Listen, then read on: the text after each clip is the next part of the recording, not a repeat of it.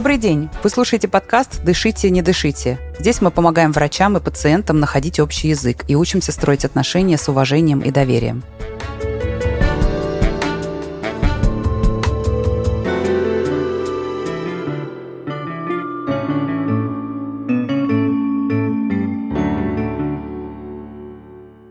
Меня зовут Анна Сонькина-Дорман. Я врач-педиатр и врач паллиативной помощи, преподаватель и создатель медицинской школы сообщения, в которой мы помогаем врачам и другим медицинским работникам совершенствовать коммуникативные навыки. Я Юлия Кауль, я соведущая подкаста и симулированный пациент. Я помогаю врачам на практике отработать коммуникативные навыки и техники. В сегодняшнем эпизоде мы поговорим о том, как внимательное слушание может помочь в конфликтных ситуациях. Мы услышим как всегда, диалог врача и пациента, заведующего отделением даже и пациентки в этот раз, а потом рассмотрим, что конкретно врач-заведующий сделал, обсудим, что помогло, а что можно было сделать по-другому, чтобы они лучше поняли друг друга и смогли разрешить возникший между ними конфликт. Я хотела вам сразу сказать, что конфликт вышел. Уже вчера он мне говорит, можем выписать вас. Разве давала свое такое вот э, э, соглашение? Я у вас тут, чтобы лечиться, лечите меня. Чего на полдороги вы меня уже это самое готовы домой выпихнуть? Но у меня сердце. Еще раз вам говорю, я никуда не поеду. Я отхвачу не по-детски. Совсем скоро вы узнаете, что это был за диалог, и мы представим нашего гостя. А пока напомню, что у нас появилась страница страница на Бусти, где можно оформить подписку и поддержать нас. Ссылка тоже будет в описании подкаста. А теперь попрошу представиться нашего гостя. Меня зовут Андрей Бабаев, я врач-кардиолог э, в 13-й городской клинической больнице города Москвы, заведую кардиологическим отделением номер два.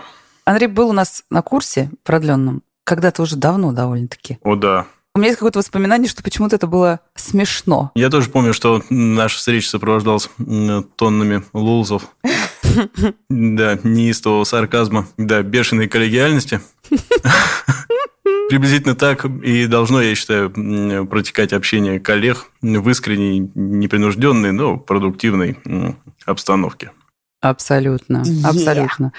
Слушал ли ты наш подкаст «Дышите, не дышите» до сегодняшнего дня? Да, слушал почти все наверное, выпуске. Вообще, мне кажется, здоровская у вас затея. В одном из выпусков, я не очень точно помню в каком, э, прозвучал у Ани такой тезис, что слушатели подкаста э, ставят ей на вид, как же так, все гости, которые приходят, э, производят очень положительное впечатление людей, разделяющих искренние передовые ценности медицинской коммуникации. Не хватает врачей, представляющих вот это вот крыло выгоревших, таких агрессивных, хамоватых. Я подумал, черт возьми, может быть, я буду первым в этом ряду. Э, да, про себя подумал, не сболтнул ли я чего лишнего. Ну, не меня ли ждут в эфире. Получился дисклеймер такой. такой. Вы, вы хотели, получайте. Теперь тебе можно все, что угодно делать. И понеслась. Просто.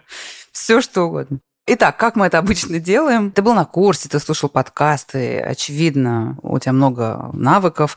Что интересно было бы исследовать сегодня? Какую коммуникативную сложность, трудность, проблему? Расскажи. Коммуникация с конфликтным, э, агрессивно настроенным пациентом, у которого есть претензии к врачу, либо к лечебному, либо к организационному процессу. Можно представить себе, что у пациента э, подошел к концу период его лечения в стационаре. Доктор сообщает ему, что э, планируется выписка, а пациент глубоко и болезненно не удовлетворен этим, несмотря на улучшение, которое было достигнуто в ходе лечения. Я прям слушаю свой канцелярит и думаю, вот, вот оно, да. А то, знаешь, слушатели подкаста говорят, какие-то у вас пациенты все такие милые, очаровательные. Да-да-да. А же какие-нибудь хамоватые, агрессивные, с претензиями. Да, никто их не звал пока сюда. И вот Спасибо Андрею. Тут кто-нибудь появится. Хорошо. И главное, что ты как руководитель, заведующий отделение, да?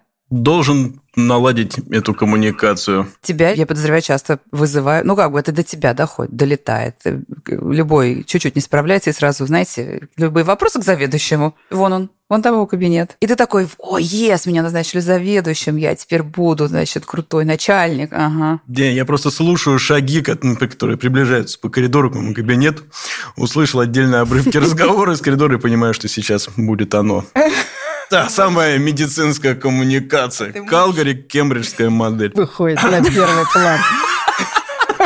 Как я ее сейчас применю, так сразу все, значит, смирно пойдут, лягут в свои палаты, пойдут домой, и наоборот, все делают, что надо. Ага. Да, но тут такой тонкий момент, потому что все-таки эта история больше про технологию коммуникацию. Сложно с ее помощью разруливать этические вопросы. Тонкая грань между этими двумя материями. Ну, потому что в зависимости от того, какое ты этическое принимаешь решение, от этого зависит, какие то будешь коммуникативные инструменты использовать. Да, поэтому я предлагаю все-таки отыгрывать такую историю, когда мы уверены, что поступаем правильно и в интересах пациента, но у пациента этой идеи нет. Значит, пациентка лежит в стационаре, в кардиологическом отделении, и планируется выписка. С чем она лежит? С сердечной недостаточностью. Можно представить себе, что у нее были жалобы при поступлении на отдышку в покое, усиливающуюся лежа, не позволяющие без затруднений проходить даже по собственной квартире. У нее были отеки на ногах, выраженная слабость. И вот э, у нее ушли отеки на ногах, она спит лежа. Но, тем не менее, когда она ходит по отделению, она по-прежнему может испытывать одышку, и у нее сохраняется ощущение общей слабости.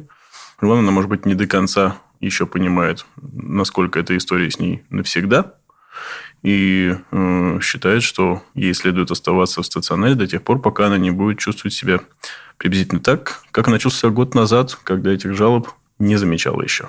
Понятно. То есть у нее впервые установленный диагноз, он, по крайней мере, впервые ей назван. Она до этого настолько медленно у нее накапливались эти симптомы, что она не попадала в больницы. Хроническая, получается, сердечная недостаточность. А годочков сколько мне? Давайте представим, что 70-75. И причина этой сердечной недостаточности? Какая теология? Допустим, в ходе госпитализации мы поняли, что у нее имеет место нарушение ритма, которого она не замечала, угу. которое текло для нее, как ей казалось, бессимптомно. Пусть это будет э, персистирующая фибрилляция предсердий, э, которую угу. мы обнаружили как впервые возникшее нарушение ритма, но, судя по э, скажем так, ряду выявленных данных, мы предполагаем, что она живет с ней довольно давно. У нее угу. была очень длительно существующая тахикардия из-за этой аритмии, которая во многом усугубил течение сердечной недостаточности. Плюс у нее есть гипертоническая болезнь, угу. которая тоже течет много лет. Она не готова даже э, назвать сколько точно. Понятно. Лечилась она по-разному. И не очень, э, скажем так, часто угу. соблюдала те рекомендации, которые ей тоже, будем честными, угу. хаотично давали в прошлом. Хорошо. Теперь вы в стационаре добиваетесь такого контроля над этим всем который возможно достичь, я так понимаю. У нее останется одышка, у нее останется слабость. Это невозможно полностью исправить. Но она не до конца это понимает и настаивает. Держите меня, пока я не буду себя чувствовать как в молодости. Да, да, да. Как вы. Да. Прям. Не хуже вас. А сколько времени я провела в стационаре уже к этому моменту? Восемь дней. Можно добавить, что в стационаре вы нашли какие-то дополнительные для себя психологические выгоды в виде общения с людьми, да. которыми вам интересно общаться. Общение, да. внимание угу. это действительно ну, значимые да, да, да. бонусы. Ну, вообще да. И кто-то другой моет полы каждый день. О, да. О, да. Тоже приятный аспект стационара. Значит, мы смоделировали ситуацию. Дальше нам надо смоделировать конкретный разговор, который состоится где? В палате. У тебя в кабинете, как у заведующего. Ты ей сообщаешь, что надо выписываться. Или ей уже сообщил лечащий, и вот она приходит к тебе скандалить. Вот надо смоделировать прям момент контакта. Да, предлагаю историю, что ей сказал лечащий на обходе в палате, но она осталась неудовлетворена и пришла ко мне в кабинет, чтобы не согласиться угу. с позиции лечащего врача и потребовать своего пребывания в стационаре, ну, хотя бы еще пару недель. Как ты хочешь, чтобы она себя вела? Потому что я могу себе такой представить ситуации, что она прям кричит, требует, угрожает департаментом э, или чем-нибудь еще. Или она скорее слезливо как-то плачет, умоляет, э, как-то пытается уговорить. Вот эмоционально что? Агрессивно в наступательной, обвиняющей манере как бы настаивает на своих правах. Как зовут пациентку? Антонина Ивановна. Юля перевоплощается, на глазах взрослеет, немножко сидеет, меняется и становится 75 лет. Либо стук в дверь, либо просто скрип открывающейся двери. И поехали.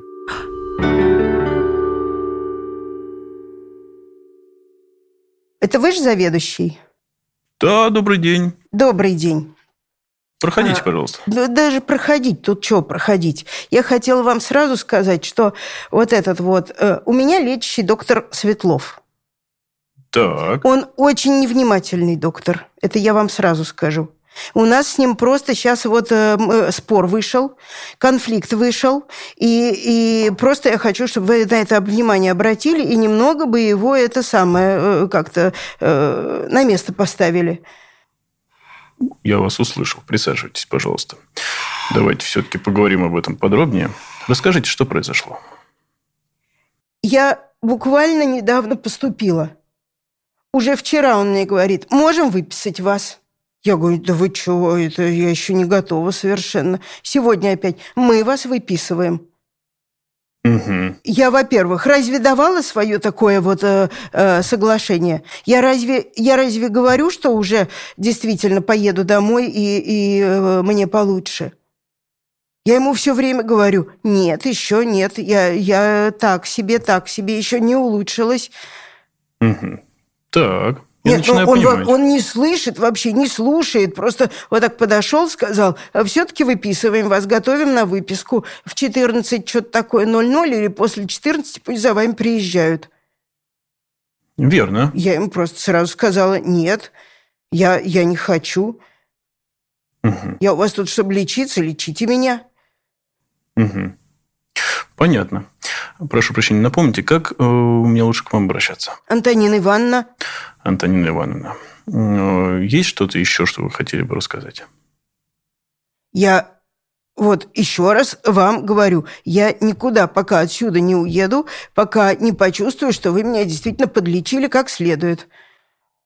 Что это такое? Тут я недельку только полежала и уже, значит, э, э домой. Антонина Ивановна, могу я вам ответить? Смотрите, какая ситуация. Мы с вашим лечащим доктором очень подробно обсудили ситуацию. Вы действительно у нас в отделении э, лечитесь восьмой день. Если вы припомните, когда мы с вами общались первый раз, э, при вашем поступлении вы не могли практически лежать, потому что задыхались при этом. Э, вы жаловались на то, что у вас э, очень увеличились ноги, сильно отекли. Отекли, отекли. Как вы вот считаете сейчас, вот прошли эти 8 дней, сейчас вы можете спать лежа? Кое-что получше. Кое-что получше, я не отрицаю. Я же поэтому и не, у, меня, у меня нет претензий как бы к тому, что, что вы меня плохо лечите. Я еще просто не готова, я еще совершенно не смогу ничего дома сама э, со всей ситуацией домашней справляться. Я, я, в общем, я никуда не поеду. Понятно. Понятно. Я понимаю э, ваше беспокойство. Но поймите и вы меня. Вот вы сейчас из 408 э, палаты э, дошли до моего кабинета. Одна и сами. А когда вы приехали к нам, со скорой помощью, вы с трудом доходили э, в пределах палаты до туалета.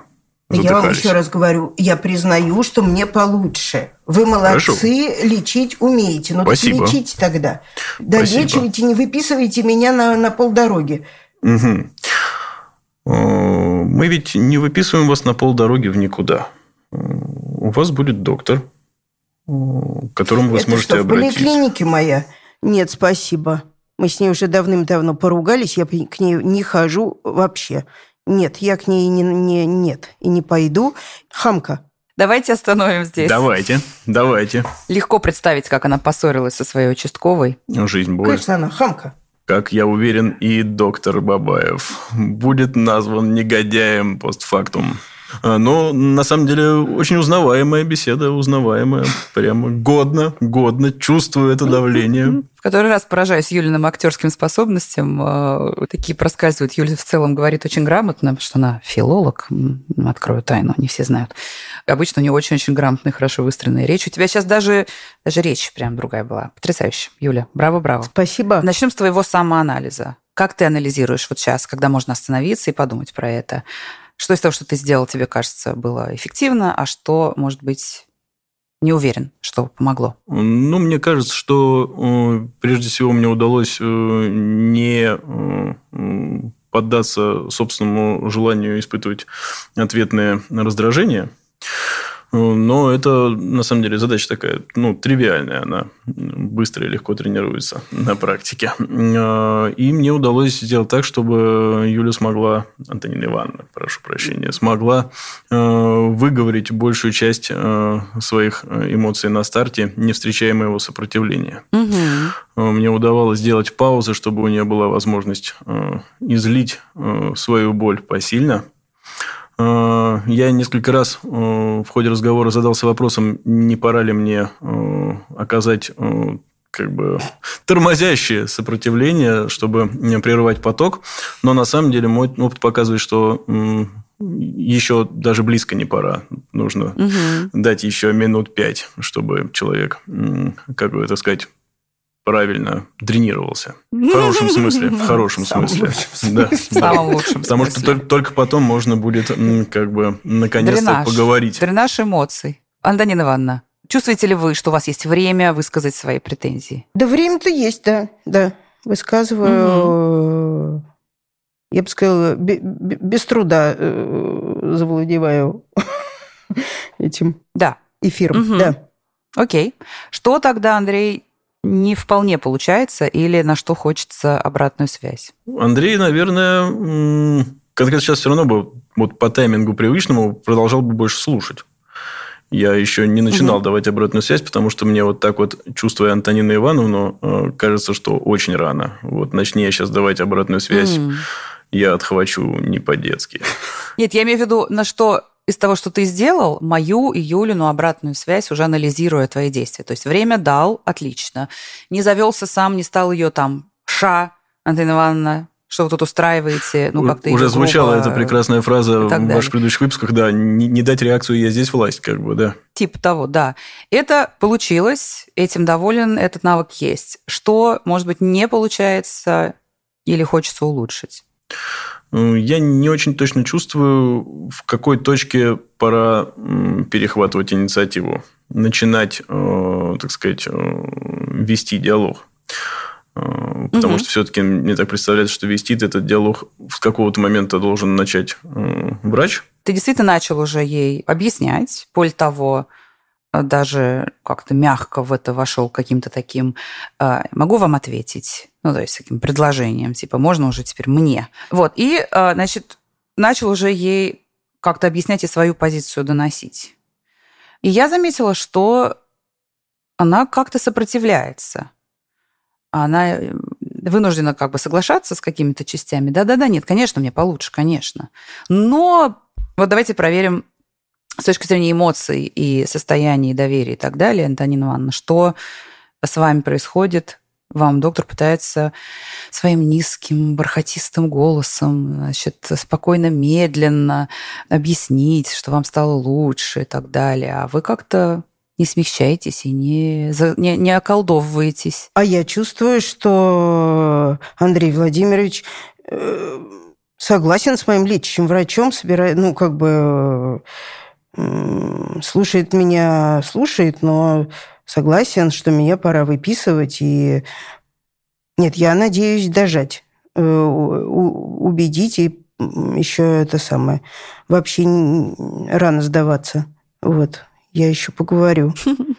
Вот. Э, но пока, пока, пока, да, какого-то не чувствую я вот согласия, что мы договоримся и поймут меня. Сам бой еще не начался.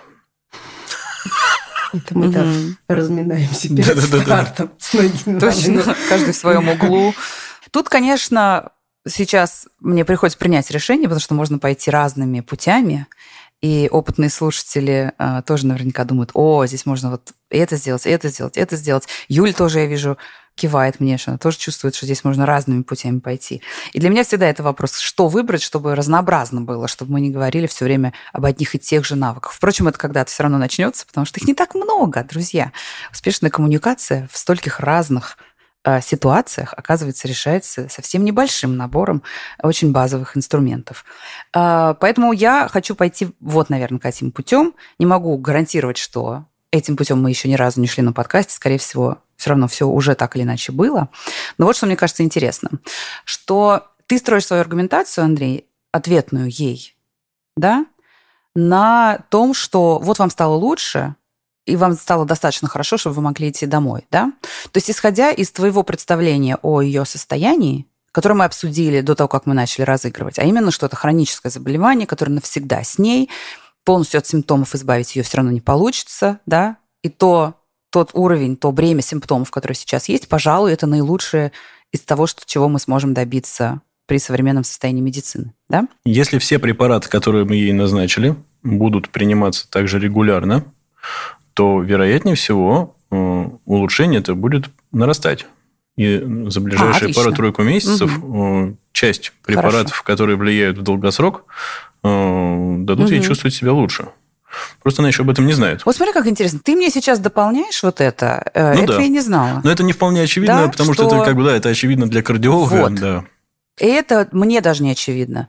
А, я так тебя поняла, что все, мы лучше этого не, до, не добьемся, поэтому нет смысла держать ее в стационаре. Оказывается, что добьемся, но просто это даль, дальнейшее улучшение будет настолько медленное. Да, и настолько не в стационаре. Что нет смысла его в стационаре, да, и оно не зависит никак от стационара. То есть даже я, по большому счету, хотя у меня есть медицинское образование вообще-то, и я немножко немножечко медицину знаю, чуть-чуть совсем. Она забывается, конечно, быстро, но чуть-чуть.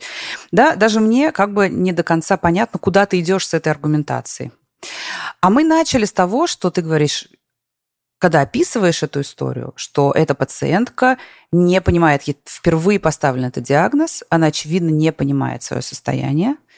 А, и это проскакивает в каких-то ее репликах, типа «ну, долечивайте», Почему вы меня выписываете на полдороги? Ну, как бы про то, что она говорит, недостаточно. Я у вас, чтобы лечиться, лечите меня. Да. у нее проскакивают... А, а дома я как? А дома я да. как, да. Как я потом... Да. Вот, да. у нее проскакивают признаки того, что она понимает свое состояние не так, как ты понимаешь ее состояние.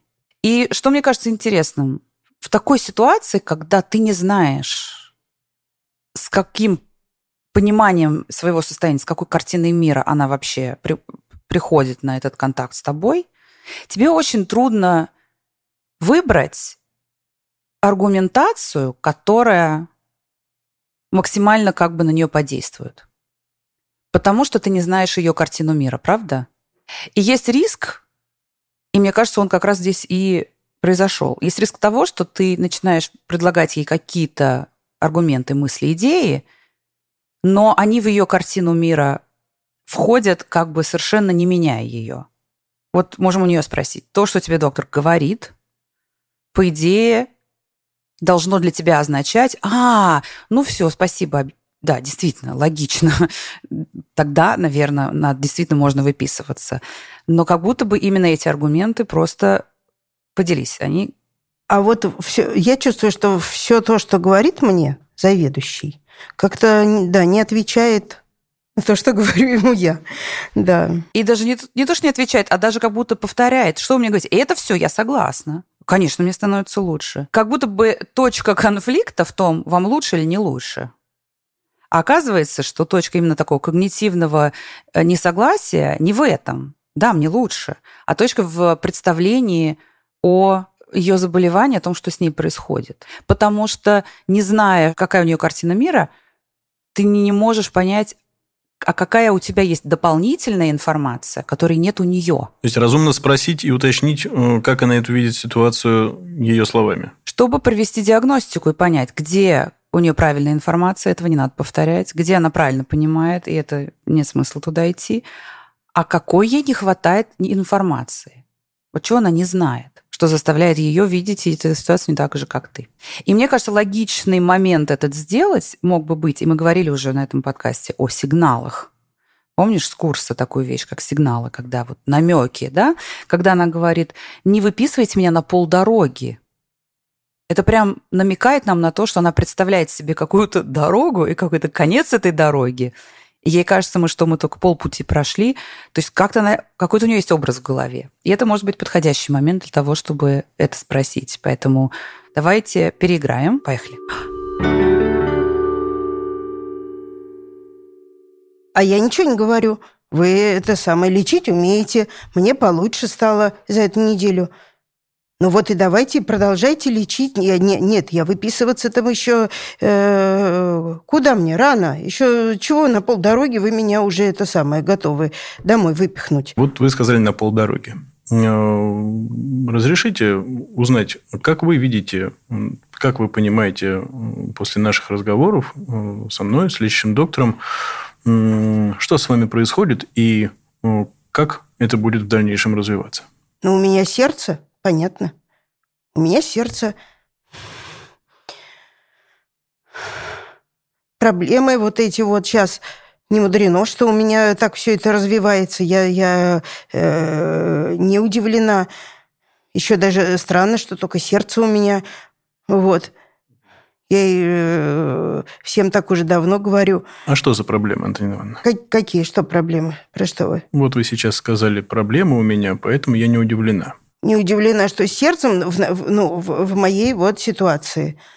Поэтому я, я э, считаю, что это же, это же лечение, оно, оно, вот это нахождение в больнице, оно ведь тоже не только в таблетках, которые, которые я получаю, не только, угу. а, а это во всех смыслах какой-то э, немножко передышка. Передышка. Нужна она вот человеку, у которого сердце? Передышка от чего? От, от того, э, какое на мне каждый день э, дома вот это ермо висит. Угу. А, расскажите поподробнее. Приятного тут ничего нет. Угу. Дед дементный у меня. Была, была у нас сиделка помощница, я ее выгнала. Как, как я ее застала за тем, что она там по шкафам шарит, я ее выгнала в ту же секунду. Вот это, вот это скажите, это вот все нагрузка как? Нормально на человека в моем возрасте? Его ворочить, его, его это все время с ним быть? Нет, я еще вообще не отдохнула и не готова домой. Я не поеду сейчас. Я вижу, у вас непростая история, Антонина Ивановна. Понимаю это история не только про медицину. Я хочу остановить здесь, потому что дальше мы заходим в дебри, как раз-таки вот этические, и это целая да, отдельная потому история. Что тут, тут начинается, делать. как бы, придет, придется давить. Как бы. Не просто что здесь говорить, а что вообще делать, в принципе. Поэтому я хочу как бы здесь остановить Да, действительно, не про коммуникацию часть. уже как бы. Да, тут надо подумать вообще. как помогать. Ха. И потенциально как заведующий ты правда можешь принять решение ее не выписывать, правда? Во-первых, правда Пока. могу. Во-вторых, угу. у нас же действительно есть дополнительные сценарии. Я могу предоставить ей натурально свои контакты. Это ну, вполне приемлемая практика, э, чтобы вот эта вот абстрактная э, поликлиника для нее стала на самом деле ну, фоллоуапом у нас чтобы она угу. приходила как бы для нее в, в условный КДЦ, где, если она почувствует проблему, угу. с которой не знает, угу. как разрулиться дома, ну да, вот как бы э, поликлинический доктор для нее станет конкретным. Ну, то есть появляются сценарии, появляются разные сценарии, ты начинаешь думать уже, черт, вот с учетом этой информации, вообще-то даже мое какое-то клиническое принятие решений может начинать меняться. Если у нее действительно очень большая нагрузка, э, тебя, правда, наставить ее в стационаре. Э, если у нее нет сиделки, может, с деменцией, там, я не знаю, ты можешь reach out э, и, поду- и помочь там поискать сиделку. В хорошей системе, друзья, когда-нибудь мы обязательно к этому придем, но в хорошо работающем здравоохранении у тебя была бы целая армия, значит, социальных работников, которых ты бы немедленно привлек, они бы такие, так, все, спасибо, заведующий, мы занялись этим делом, значит, которые бы начали устраивать сиделок там и прочего. Ну, к слову, я вот социального работника вот на этой фазе разговора уже бы, я думаю, у меня была бы галочка, что нужно... То есть такая возможность у меня сейчас есть. Да, но даже если представить, что у тебя нет возможности, вот даже если представить просто голое как бы суровое российское здравоохранение какое-нибудь, не московское, где, ну ничего, все, я должен выписать, я не могу учитывать ее вот эти социальные факторы. Даже если представить такой сценарий, то дальше у тебя просто совсем меняется аргументация. Тебе нет смысла ей настаивать на том, что вам стало лучше, ты только можешь аргументировать тем, что я, к сожалению, у меня руки связаны, я просто не, не, не имею такой возможности, не имею права вас дальше оставлять. То есть основная аргументация будет на том, что если бы у меня были ресурсы, если бы у меня была возможность, я бы с удовольствием вам помог. К сожалению, вот этих ресурсов, возможностей нет. То есть совсем изменилась бы линия аргументации. Что меняется для пациентки сейчас, когда сигнал за сигналом прошу слушателей, пожалуйста, отметить, как Андрей раз, и а действительно, почему бы мне не использовать этот навык? И несколько прям раз его успешно применяет. Что вы имеете в виду а, полдороги? Вот вы упомянули проблемы. Что за проблемы? Передышка от чего? Что меняется? Значит, я тоже чувствовала, что как-то прямо вот цепляясь, как, как будто за какие-то там не знаю, крючочки, прямо вы... Ну, это какое-то прям действительно было ощущение у меня, что вы точно хотите меня понять. Прямо как с капустного кочана, так лист за листом, слой за слоем снимаются, и там, в общем, какая-то уже картина какой-то в общем, скрытый от посторонних глаз моей жизни открывается вам. Э, в общем, я шла-то к вам в кабинет без намерения говорить фразу «я еще не отдохнул тут». Вот, э, мне нужна передышка подольше. У вас так хорошо. Чист санаторий. Эм, да, я не имела в виду вот как бы это прям выдавать чистым текстом, но э, как-то вышло так. Как-то вы, вы прямо чувствуешь, вы хотите понять. Маги что... и чародеи. Да, что, что стоит за моими словами и претензиями не выписывать меня. И в моменте это очень повышает доверие. Конечно, дальше его можно да? Дальше его можно очень сильно разрушить, если ей сказать. А все равно домой иди. Никак не выразив понимания. Это не моя проблема. Там, никакого эмпатии. Да, сказать, это не моя проблема. Ну, то есть можно это прям разрушить, но появляются очень большие возможности для очень э, хорошего контакта и взаимопонимания. И слушатели уже знают, что, конечно, после этого э, очень бы очень бы уместно было ей там посочувствовать, э, подробно обобщить, сказать ей, ой, даже не представляю, это, наверное, очень тяжело, сочувствую.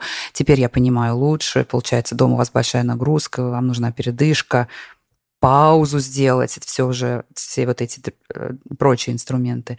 Но вот без этого фундамента даже сложно использовать, правда, принятие. Потому что в первой попытке ты пытался говорить там, я, я, я вас услышал, я вас понимаю, но поскольку ты не знаешь все истории, то до конца понять невозможно. И это разница между просто слушанием и внимательным слушанием. Потому что ты начал с того, что сказал, надо ей дать время выговориться. Вот еще минут пять, пусть болтает, болтает, болтает. А, но тогда этот качан, мне кажется, просто катился бы и катился, и катился. Вот. А внимательное слушание отличается тем, что мы действительно пытаемся разобраться и делать, делаем какие-то активные действия, не просто выжидаем. Наверное, надо еще пять минут подождать. И так часто очень люди думают, вот в конфликте надо просто помолчать, подумать о чем-то своем, пусть человек там... Не, слушать да, точно надо внимательно. Дренирует, дренирует, значит, все это. Пусть дренируется, а я пока в сторонке постою. А вот внимательное слушание отличается тем, что подбираешь сигналы и, значит, залезаешь туда глубже.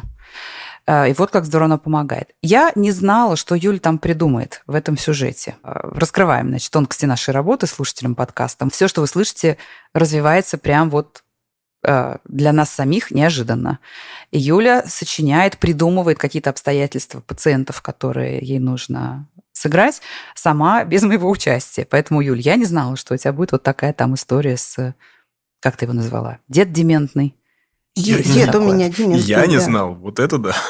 Дед дементный. Ты-то не знал, понятно, но просто... И мне кажется дико интересным, что э, получилось... Я просто хочу прокомментировать э, очень э, классное исследование, и даже не исследование, а большой такой прям проект, а, про который я узнал в какой-то момент, целая книжка про него есть. Большое американское прям мультицентровое, даже не знаю, исследованием назвать, или такой как бы quality improvement проект, проект улучшения качества, который был посвящен э, контекстуальным, как они назвали, ошибкам, а именно э, как бы ошибкам в оказании помощи, которые произошли из-за того, что, э, ну, условно, врачи, медики недооценили или недоузнали контекст жизни пациента. Значит, на презентации, когда я про это услышала, пример был такой. Очень похожий, кстати, на то, что у нас сейчас происходит. Пример был про женщину, которая поступила в стационар для бариатрической хирургии. Это так называется? Да. С ожирением. Она хотела желудок, э, как это называется, ушить, да, урезать, желудок, э, урезать. как это называется, урезать, в общем, Уменьшить. э, с ожирением. И она говорила своему лечащему врачу и всем, что «Ой, я так рада, я так рада, что у меня будет эта операция, это просто я жду, не дождусь, мне станет настолько легче ухаживать за сыном». Пока кто-то не зацепился за эту фразу и не спросил ее, а что с вашим сыном, почему вам надо за ним ухаживать? И выяснилось, что у нее у сына терминальная стадия мышечной дистрофии Дюшена. Лежачий, плохо дышащий и довольно скоро, видимо, уходящий из жизни сын, которого она сама, а мы все знаем, а кто не знает, а, поделюсь, заболевание, которое развивается только у мальчиков и обычно начинает проявляться в ну, довольно раннем детстве. То есть довольно долгую жизнь этого сына она за ним полностью ухаживает, и для нее супер ценно делать это сам, самостоятельно. Она не хочет принципиально, чтобы у нее были помощники, сиделки. Она понимает, что он скоро умрет, ей важно собственными руками вот его мыть, ворочить там и так далее, а он довольно большой. И они стали, значит, оценивать эту ситуацию и поняли, что они не могут ее оперировать. Оказалось, что она не представляла себе, что там, значит, швы, нужен какой-то период покоя. Она думала, она сейчас прооперируется, вернется и будет тягать, значит, и продолжать ворочать своего сына сразу. А когда выяснилось, что ей, не знаю, три недели нужно будет воздерживаться от всяких нагрузок, она сказала, я так не могу. Может быть, ему только эти три недели и остались жить. И они отменили операцию, перенесли ее просто на поздний срок. Вместе приняли решение перенести. И он, значит, это использовал как пример того, как они стали думать, а сколько такого рода ошибок мы делаем, когда мы проводим пациенту какое-то лечение, особенно хирургическое, но не обязательно, которое потом приводит к осложнениям, проблемам и э, плохим исходам из-за того, что мы не учли контекст жизни пациента. И огромное исследование, я сейчас не процитирую, но там очень впечатляющие цифры о количестве таких ошибок, о масштабе как бы бедствий, которые проистекают как результат этих ошибок, о деньгах, которые система тратит на операции, которые в итоге привели к большему вреду, чем пользе. А, и целый quality improvement процесс, процесс улучшения качества, про то, что все в итоге упиралось. Они не называли это словом сигналы, как у нас, у нас в Калгари-Кембриджской модели это называется. Но все в итоге сводилось к, там, к этому. Потому что они проводили исследования, смотрели, что во многих случаях, где произошли такие ошибки, на этапе общения до лечения были звоночки, были какие-то сигналы от пациента исходящие, а, через которые мы могли бы узнать про контекст жизни. Это все показывали э, медикам, учили их, делали им небольшие симуляционные такие сессии, чтобы вот когда вы слышите, не додумывайте, а спросите. И, естественно, ожидаемо, у всех врачей, в тех больницах, где это стало использоваться, более внимательное слушание и выявление этих контекстуальных каких-то контекстных особенностей. В итоге бремя этих ошибок и количество этих ошибок снижалось. Интересно, да? У нас получилась примерно такая же штука. Какой-то контекст жизни пациентки, который потенциально, если бы у нас были ресурсы, конечно, но который потенциально даже вот влияет на то, как мы ее лечим и что мы с ней делаем. И я прям помню, когда вышла, я тогда услышала эту презентацию, заказала эту книжку, ну как интересно, вот мы часто говорим в нашем обучении, когда друзья, приходите к нам на курсы, конечно же. Приходите, приходите. Вот Андрей был, и видите, какие у него блестящие навыки, как результат этого. В общем, когда мы на курсе говорим об этих навыках внимательного слушания, работы с сигналами, правда, Юль, мы обычно это говорим в контексте того, что мы называем айсы. Мысли, тревоги, ожидания, что это способ выяснить, а, вот, что у пациента в голове. И многим врачам вот эта идея выяснять айсы не очень близка. Типа, я же не психолог. Чего я буду там? Мысли, тревоги, это не моя работа. Юль, согласишься со мной? Есть конечно, такое иногда сопротивление, конечно. что да, да. ну как бы мы пытаемся показать, что это сильно облегчает коммуникацию, но все равно чувствуется, что, блин, ну как бы я занимаюсь серьезной медициной, не знаю, онколог, например, какие-то мысли, тревоги, они у них у всех одинаковые. А вот то, что сигналы Работа с сигналами, внимательное слушание могут помочь узнать контекст жизни, который реально может привести к тому, что твоя блестяще сделанная операция просто вся поет на смарку. Это какое-то более для врачей э, может быть, ну, какое-то более ценное что-то. Кто-то дал потрясающий пример из своей практики. Женщину избивал дома муж. Сын в день получки. Сын. А, ее, ее пенсии. Вот. Она пыталась тоже не выписываться из больницы после какой-то тоже операции, что-то, да, торскоскопии, что-то да. с грудной клетки, да. там, да, с, со швами. И когда поинтересовались действительно э, как бы исконно-посконными ее мотивами, почему, выяснилось, она вот рассказала, да, что она живет с сыном, сын алкоголик, и он ее в день получения пенсии, эм, э, ее напивается, на ее деньги и избивает ее. Она говорит, так-то я обычно успеваю к соседке. Она говорит, я могу к соседке.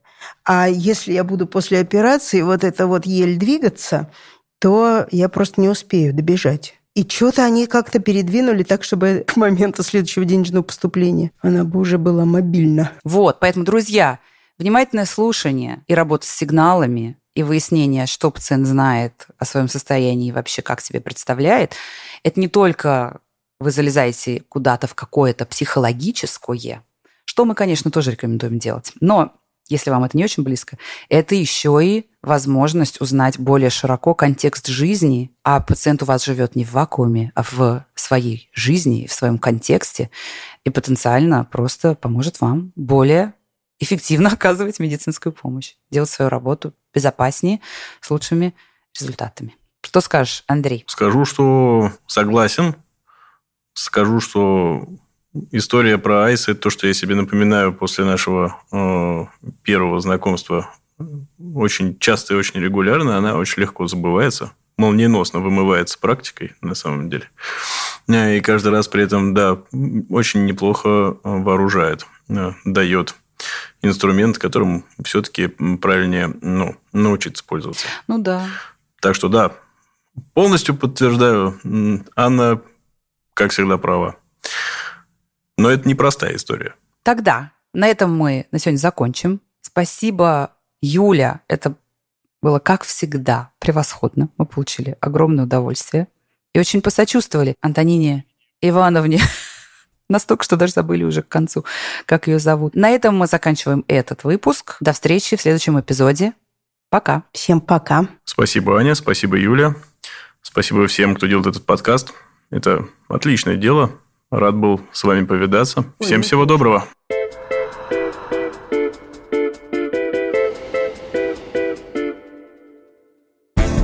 Вы слушали заключительный эпизод первого сезона подкаста «Дышите, не дышите». Со мной в студии были Юлия Кауль, симулированный пациент, и Андрей Бабаев, кардиолог и заведующий кардиологическим отделением одной московской городской больницы. Над выпуском работали редактор Дарья Чучалова, звукорежиссер Михаил Васильев и шоураннер Альберт Ольховиков. Слушайте наш подкаст на всех доступных площадках. Не забывайте делиться с друзьями. Люди приходят к нам на курсы и говорят, надо же, чувствую себя прям как на подкасте. Родные голоса, любимые люди. Как прекрасно.